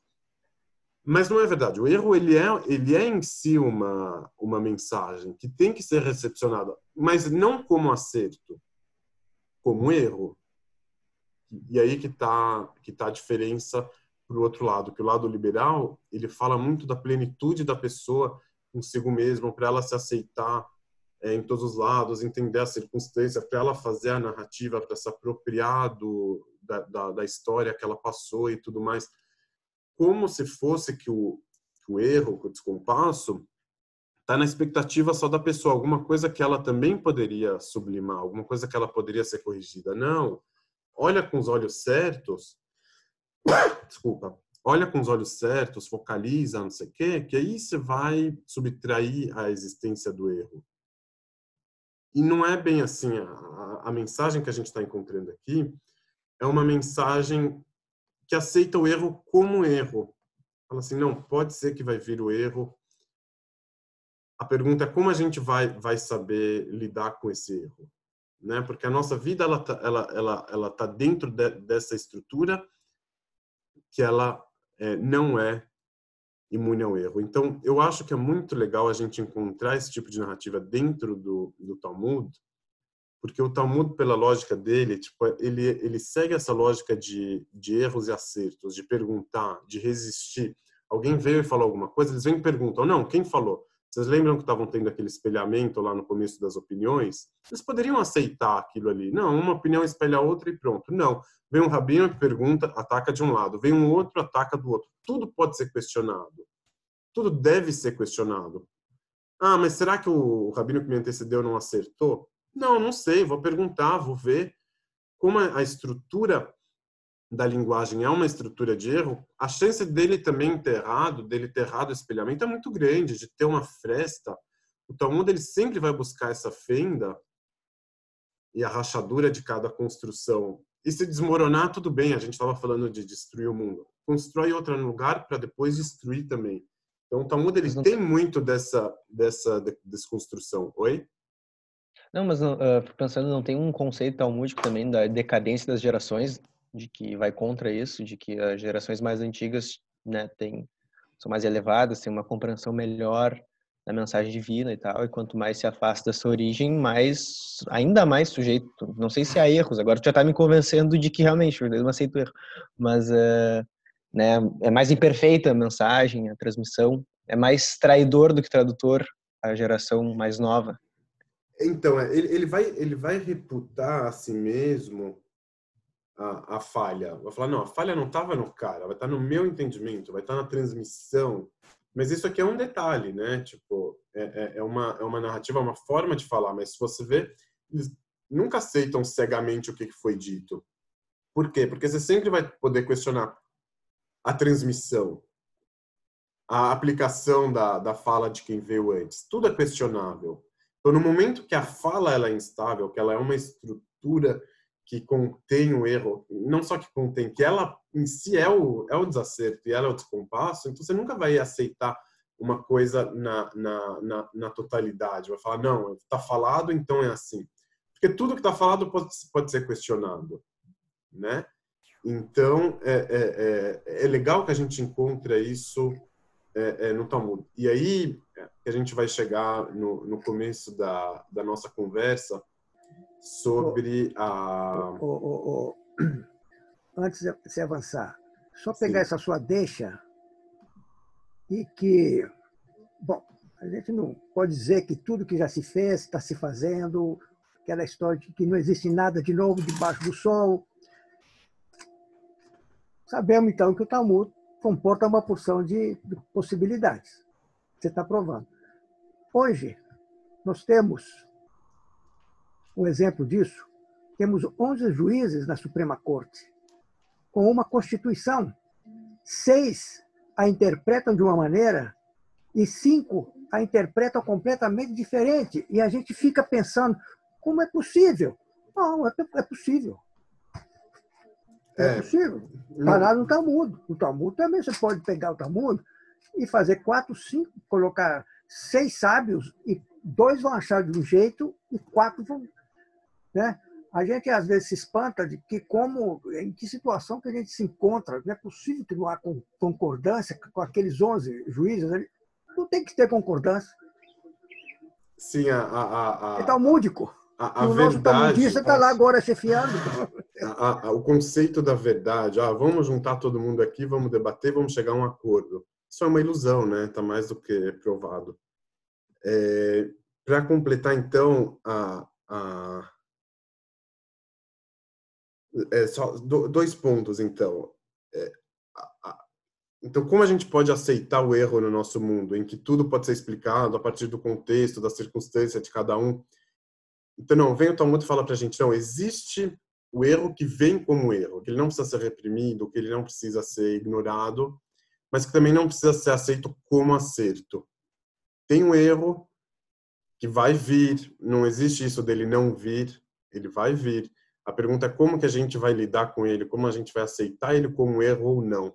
Onde que, do mesmo jeito que a gente pode buscar as frestas e as fendas que estão na, nas narrativas dos outros, a gente pode buscar os erros e fendas que estão na nossa narrativa, onde que a gente está se escorando nele, onde que a gente poderia demolir a construção para fazer outra no lugar, porque a base dessa construção é o erro. Então aqui eu acho que pode ter uma reflexão é, boa para Rosh Hashanah e para finalizar com mais um ponto que tem a ver com o começo da, da nossa conversa, quando essa visão de, de judaísmo, essa visão talmúdica que, que aceita que aceita o erro, que está fundamentada no erro, que entende que toda linguagem ela é uma estrutura de, de erro, é própria de uma religião é, judaica, de uma religião é, talmúdica, que não aceita esse tipo de promessa que os outros vêm e encontram no judaísmo.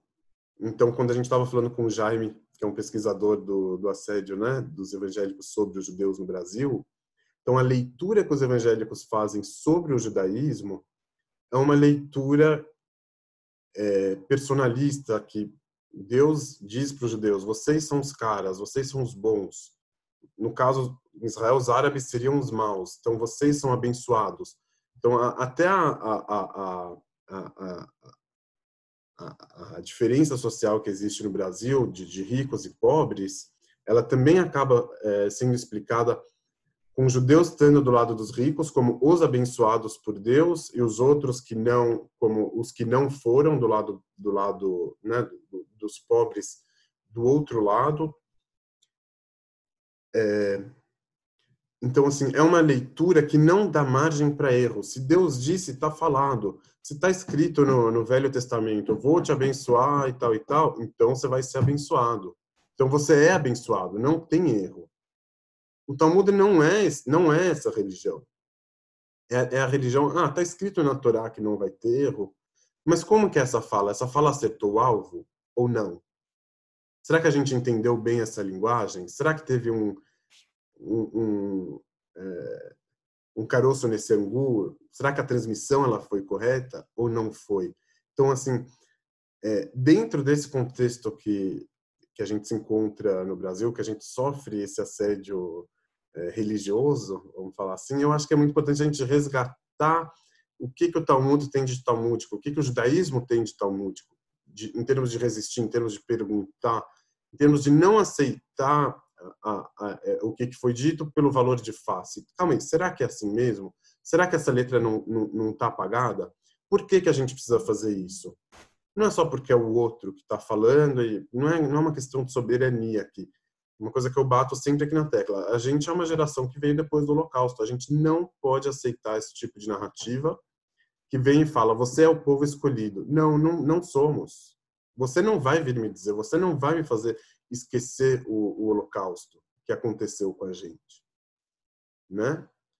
É, e, e, isso é importantíssimo. A gente não pode deixar que os outros façam. Isso seria um crime. Que é um crime que o outro está fazendo. E se a gente é, aceitasse a participar desse jogo, a gente estaria é, é, participando desse crime também, o crime do esquecimento. Então, quando que a Torá veio e falou que você é o povo escolhido, quando que o Talmud veio e falou, tinha um contexto ali é diferente, é um contexto do cara que sabe que o templo dele foi destruído e ele está tá revidando para si mesmo, mas sem esquecer por nenhum segundo que o templo dele foi destruído. Então, se alguém, se um judeu vir e falar, ah, sou o povo escolhido, porque não sei o quê, mas ele não esqueceu do, do holocausto, ele não tem como esquecer.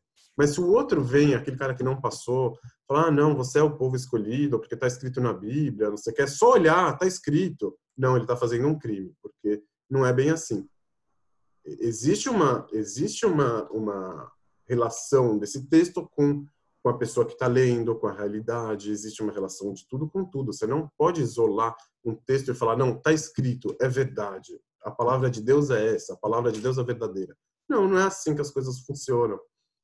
É, e, o, e, o, e, o, e o Talmud lembra a gente isso. Ele, nesse trecho, pelo menos da forma como, como, como eu estou propondo aqui, mais uma vez é, é, lembra a gente esse ponto. Eu até me exalto um pouco com isso.